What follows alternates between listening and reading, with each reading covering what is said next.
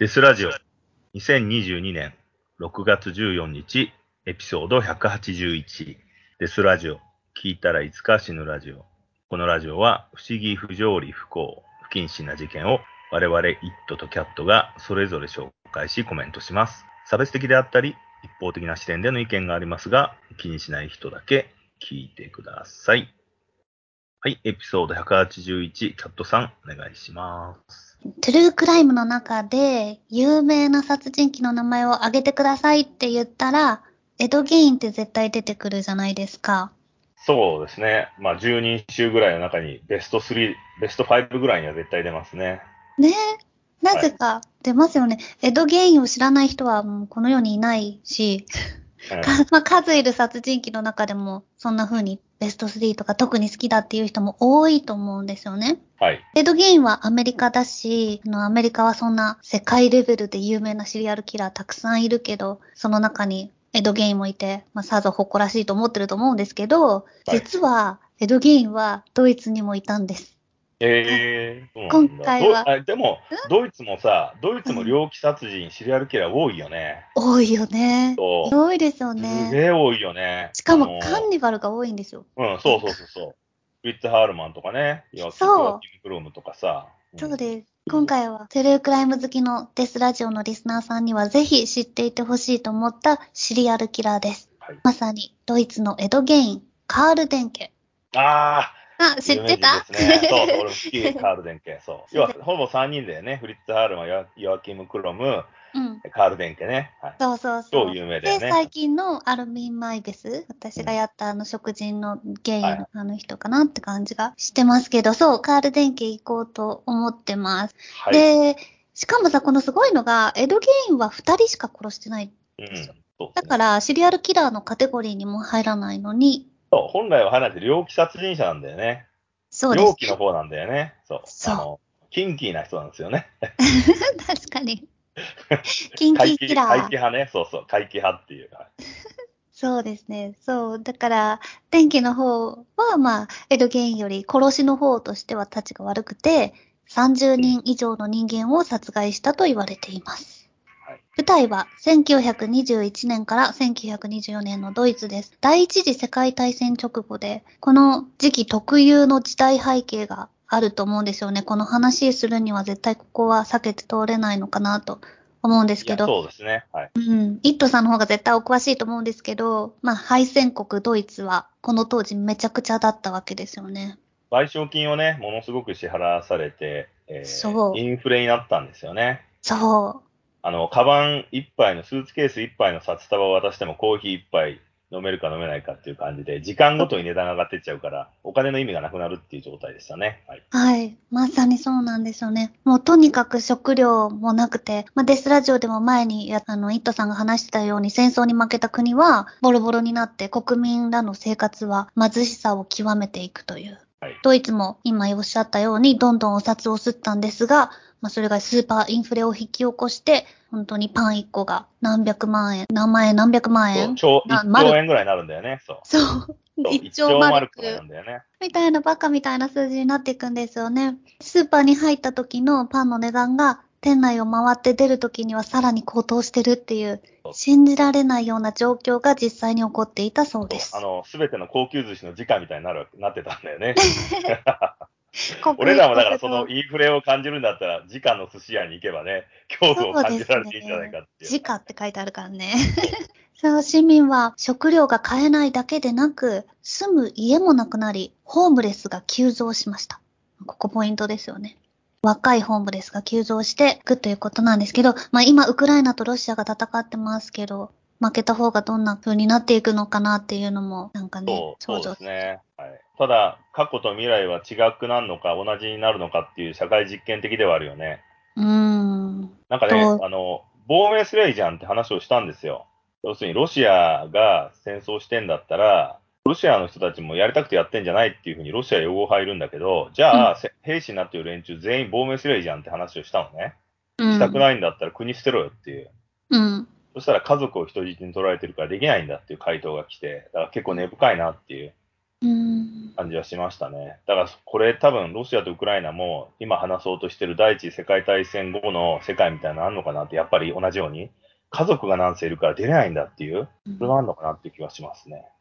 このようにドイツが無秩序な社会になったため、ドイツきってのシリアルキラーたち、今言ったようなフリッツ・ハールマンやうんデュッセルドルフの吸血鬼、ペーター・キルテンなどもこの時期に活躍しました。はい活躍。M だよね。M っていう映画に出てたり。俺フリッツ・ハールマン超かっこいいと思ってんだけど、あ、ほんと。だってあれマッドブッチャーでしょ？肉屋だって。まあ、あ、そうそそううそうか、そうそう、肉や肉や、カーニバルの方ですよね。うんで、切り身とかを全部川に、ドイツの川に運河に流すっていうね、強烈なキャラで、まあ、いつかやりたいですね、フリッツ・ハールマンとかも。ドイツの食人軍団ね。そう。そして電気もですね。はい、そうですね。電気はヒゲがいいよね、なんかね。ああ、写真はね、そう、そうそう、ロシア皇帝みたいなヒゲで、なんか、なかなか、ルックがいいっていうね。確かに。そして、電気はただのシリアルキラー、ただのカンニバルではなく、エドゲイン味があるので、今回はちょっと彼に焦点を当てたいなと思いました。はい。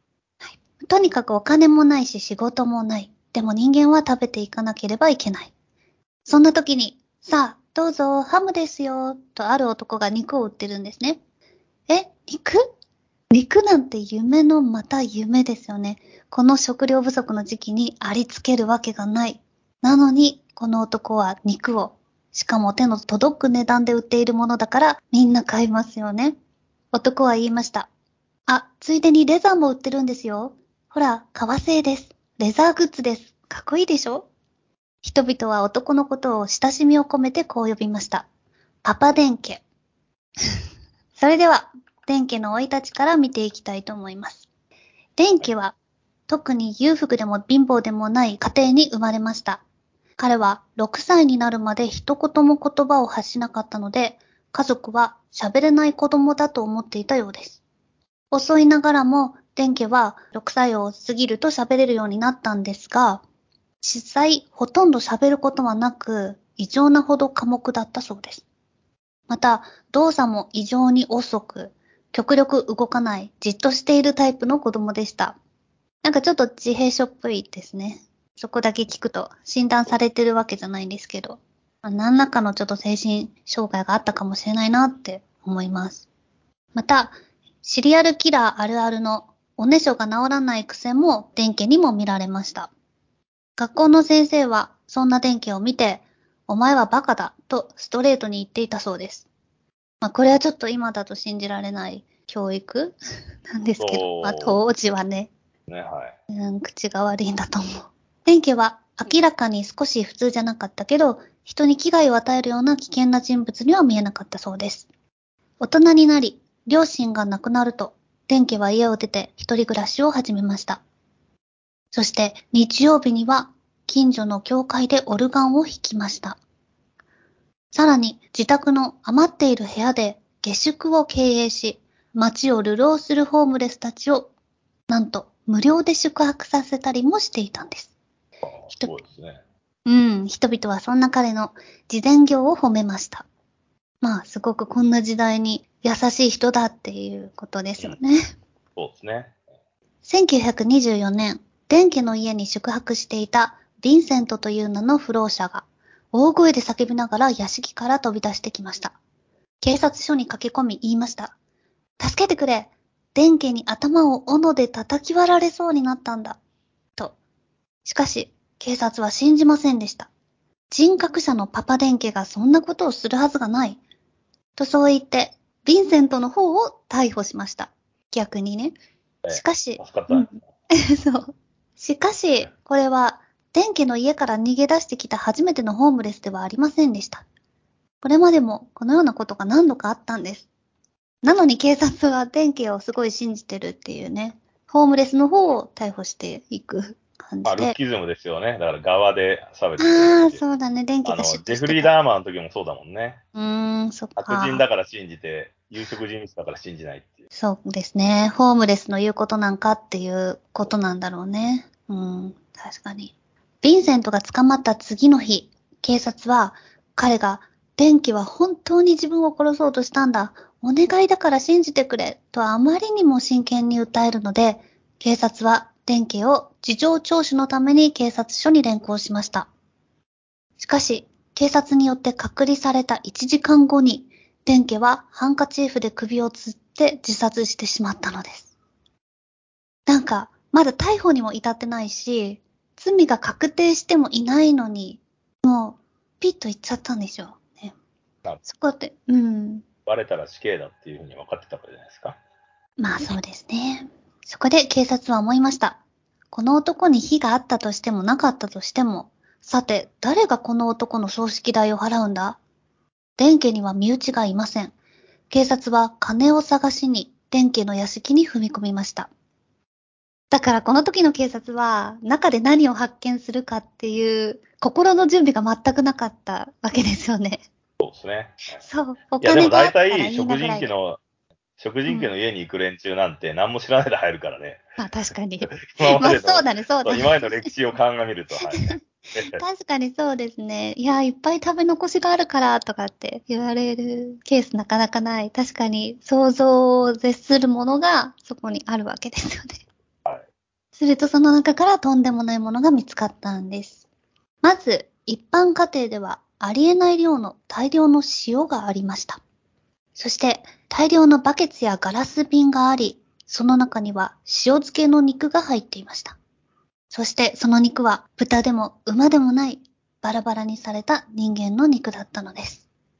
それらはな、鍋の中にも投げ入れられていて、電家が人肉を日常的に食べていたことが分かりました。一目で人間の胸毛とわかる毛が生えた肉もありましたし、バラバラにされた肉片の中にはおへそがついているもの、また丁寧に洗浄されたアナルがついている肉片もありました。さらには351個の歯が入った箱も見つかりました。それらは最低でも25人以上の人間から採取されたものでした。天家が家の庭に掘った自作の池の中からは数えきれない人間の骨が見つかりました。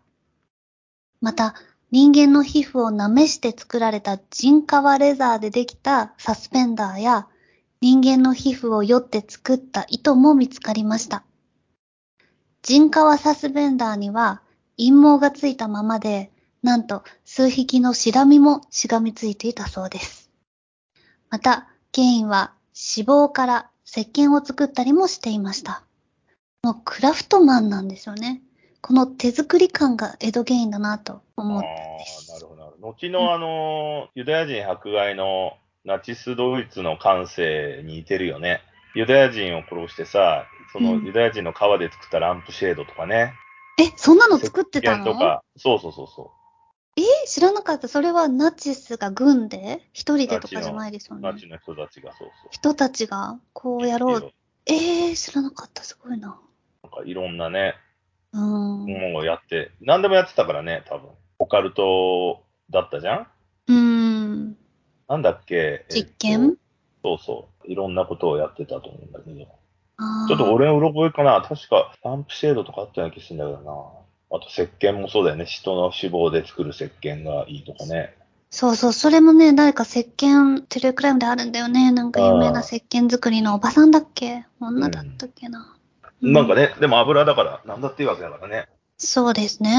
電気は、なんかこの、興味から人間の皮膚で何かを作ったらどうなるんだろうっていうより、もうお金がないから、もったいないから、全部こう、使い切ってやろうっていう気持ちからやってたんじゃないかなって 思ったけど。ああ、まあまあ、そういう感じですよね。だってもう本当に食うに困ってる人たちが、餓死する人たちが出てくるぐらい大変だったわけだから、全部使うって感性になるよね、それは。そうですね。我々が牛とかド、馬とかそう食うときに全部使うってことだよね。それと変わらず。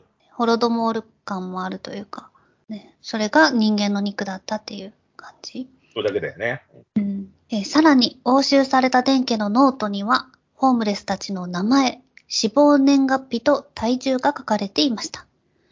殺人の一番の目当ては、おそらくその肉を食べたり売ることだから、商品の容量を測るのは大事です。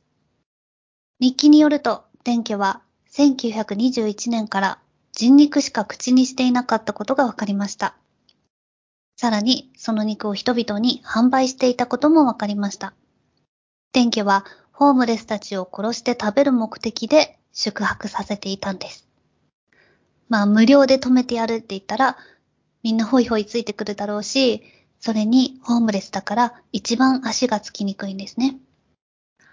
ある説では、電気は同性愛者で性欲、食欲、金銭欲、すべてを満足させるためにホームレスを殺害した後、弛緩していたと言われています。当時は24人を殺害したシリアルキラーの裁判中で、あ、これ誰だ？これあの、フリッツ・ハルマン。彼も殺害した人間の肉をそうですね、闇市場で缶詰の豚肉として売り歩いていたので、電家もここからヒントを得たのかもしれません。ソーセージ作ってたよね、確かハールマン。ソーセージだったっけ？そうですね。俺はなんか缶詰の豚肉だけど、うん、いろいろでも缶詰する能力ないと思うから、うん、多分ソーセージじゃないかな。あ、まあまあ、まあいいけど別に。はい。どうにか美味しく食べてたんだと思うんですそうけど、そう。調理してね。うん。と一番この話で、まあもうこれで終わりなんですけど、この電気で一番好きなところが、彼が首をつって死んだ時に、乳首のついた人間の皮膚でできたサスペンダーを着ていたそうです。あそあ、川だこがすごい、ね。うん、エドゲインっぽい、うん。いい、シーンだ。そうですね。まあ有効活用してたんだよね。有効活用なのかな？うん。まあでもね、エドゲインともし知り合う、時代が一緒で知り合うことがあったりしたら、ちょっと二人で話をしてみてほしいと思う感じでした。そうっす。まあでも、いわゆるそのドイツ、ドイツ食人気集団ってね、あの、やっぱ時代だよね。うん。本当にこう、金がなくて、食うもんもなくて、だから、モラルが崩壊していくっていうことだよね。そうですね。だから、しょうがないだろうっていう部分はある。そう。食べていくには、うんまあ食べないとしょうがないから。そう、やるかやられるかだったら、やる側につくよって人たちだよね。うん。え、原因は違うじゃん。原因は単にさ、こう、母親のきついしつけでおかしくなっちゃったっていう人だから、イメージ的には。うん。そんなね、食うや食わざるやじゃないからさ。うんまあ、ドイツ軍、ドイツ集団はかわいそうだよね、やっぱちょっとね、そこは。そうですね。地上、平和だったら、そんな風にあんまなんなかったんじゃないかなっていう人たちが、みんななってる話だからね。確かに。戦争のせいだって考えたらね、国が始めた戦争のせいでそういうふうに追い込まれたっていう、かわいそうな状況に追い込まれたっていうことですよね。そうですよね。もう全員追い込まれてんだけど、その中でもやる側の人たちが台頭しちゃうっていうね。うん。おっかない人たちが。うん。もうどうせ死ぬんだから何だってやってやるよスタンスだもんね。だって、バレそうだったら、はい、じゃあもう終わったから死にますみたいな感じだからね。うん。さよならみたいな感じじゃん？まあちょっと電気どういうふうに楽しんでいたか、その辺はわからないけど。まあでもうん楽しんでなかったはずはないよね。だったら、そんな続けられないじゃん。もちろんもちろん。だから多分職人になってたんでしょ？うん。クラフトマンなんだよ。そうそうそうそうそう。だから淡々とね、や。るわけですよ。うんうんあとさ、なんだっけ、ハールマンじゃなくて、ジョン・ヘイだっけ？ジョン・ヘイグっていうさ、あの。人を殺してさ、あの、塩酸かなんかのプール、バスタブに沈めて全部溶かしちゃう人もいたんだけど、当時そのシーンで。うん。その人とかも絶対楽しんでたら決まってんだけど、え、何人も言っちゃったの？そうそう溶かしていく人がいて、そういう殺人鬼がいてね、やっぱ楽しんでたっていう感じだよね、やっぱね。うーん。そうだねアルマンだってさ、今今日のソーセージはいいソーセージだとかって思ってたに違いないんだよね。いや、そうでしょう。そううん要は職人だからさ、うん。もうなんともより思わない良いものをそうそうそうそう提供するっていう？そうそうしょうがないよね、だからその辺は。そう。うん。だからそのドイツ系の殺人鬼たちのね、やっぱすごいよね、その辺ってね、仕事人ぶりがね。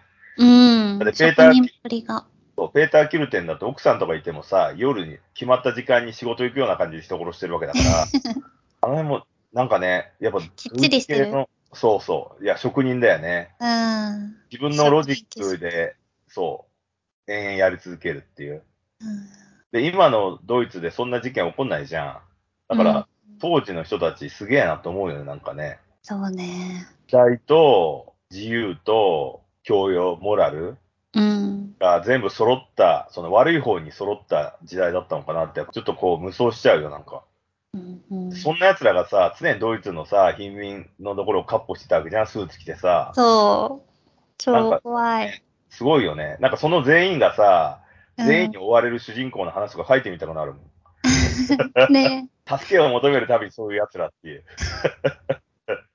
この電気の犯罪が世間に与えた影響の一つとして、1920年代半ば、ドイツの小学生の間で以下のジョークが流行しましたって書いてあって、世界で一番悪い人殺しは誰だ？に対して、ハールマン、イッヒ、デンケと答えることです。で、デンケってあの、ドイツ語で思うとか考える？イッヒが愛じゃないですか。I think がイッヒ、デンケなので、はい、電気な。電気が考えるって、うん、動詞なので、こう、この答えは、ハールマンだと僕は思うという意味と、僕という言葉を挟んで、ハールマン電気のネームが現れるっていう言葉遊びだそうです。えでー、やっもぱ、でも、電気の前にハールマンがいるわけですね、最強の、ね、殺人皇帝が。うんうん。ハールマンと電気だっていう意味が2個あって、で本当この当時の子供たちは何か悪いことをしたら電気にさらわれるとか、電気に食われるとか言われて、れね脅されてたと思いますよ、絶対。もう電気が来るよって言って。うん。うんねいやー、でもやっぱね、ドイツが、ドイツの歴史って大変な歴史じゃないですか。もともとね、あの、ドイツの前がプロイセンだったり、ワイマール共和国だったり、うん。あの、あと、昔はほら、名君、ハプスブルグ家とかさ、ああいうさ、なんか、家のやつだもんね、家系というかさ、そこが集まって共和国になっていく感じだから、うなん、かね、変な流れなんだよね、ドイツはね。それで、あの、領土を乗っ取ってけみたいな感じでさ、散々負けたりして、人に食ったりとかして。なんかすごい歴史ですよね。だから今に繋がってんのかなっていう気もしますけどね。うん。なんだっけ、ハーメルンの笛吹きみたいな事件もあったりさ。